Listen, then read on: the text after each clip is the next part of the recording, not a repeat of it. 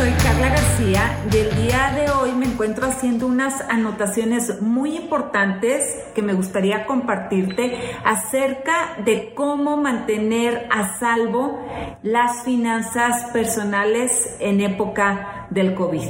Como tú sabes, esta es una situación que nos ha afectado a todos de manera mundial, tanto en la salud como en la economía.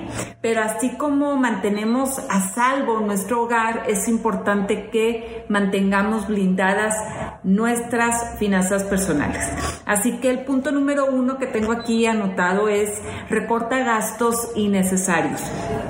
Puedes hacer una reunión con tu pareja, con tu familia, en donde todos aporten ideas de cómo hacer esto.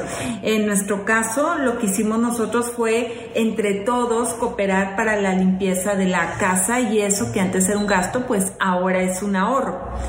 Otra cosa es que si utilizas tarjetas de crédito, lo hagas de una manera bien inteligente. Utiliza a plazos sin intereses, cuidando siempre de no llegar al límite. Recuerda que lo que menos queremos ahorita es aumentar la, la deuda. Otra cosa es si tienes por ahí algún ahorro, adelanta o liquida alguna deuda. Esto, bueno, obviamente te dará más tranquilidad o bien habla con tus acreedores para negociar algún plazo de espera. En este caso, por ejemplo, hay, están las hipotecarias, los bancos que están manejando hasta plazos de cuatro meses. Utiliza esos beneficios a tu favor. Otra cosa es, busca la manera de generar ingresos adicionales.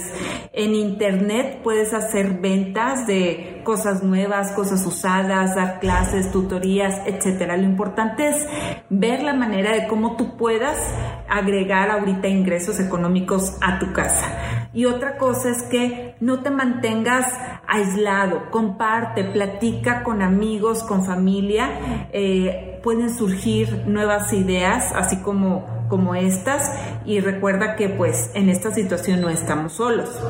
Y otra cosa bien importante es que te mantengas activo, haz ejercicio, lee un libro, haz alguna actividad que a lo mejor antes no podías hacer. Recuerda que la energía genera más energía. Y por último, que lo tengo aquí bien anotado, es que te mantengas, hay que mantenernos todos, mejor dicho, bien positivos, bien entusiasmados, eh, con mucha energía, porque ahorita eso es fundamental para poder sobrellevar esta situación. Bueno, pues se despide Carla García, sígueme en redes y compárteme cómo te fue con estas sugerencias.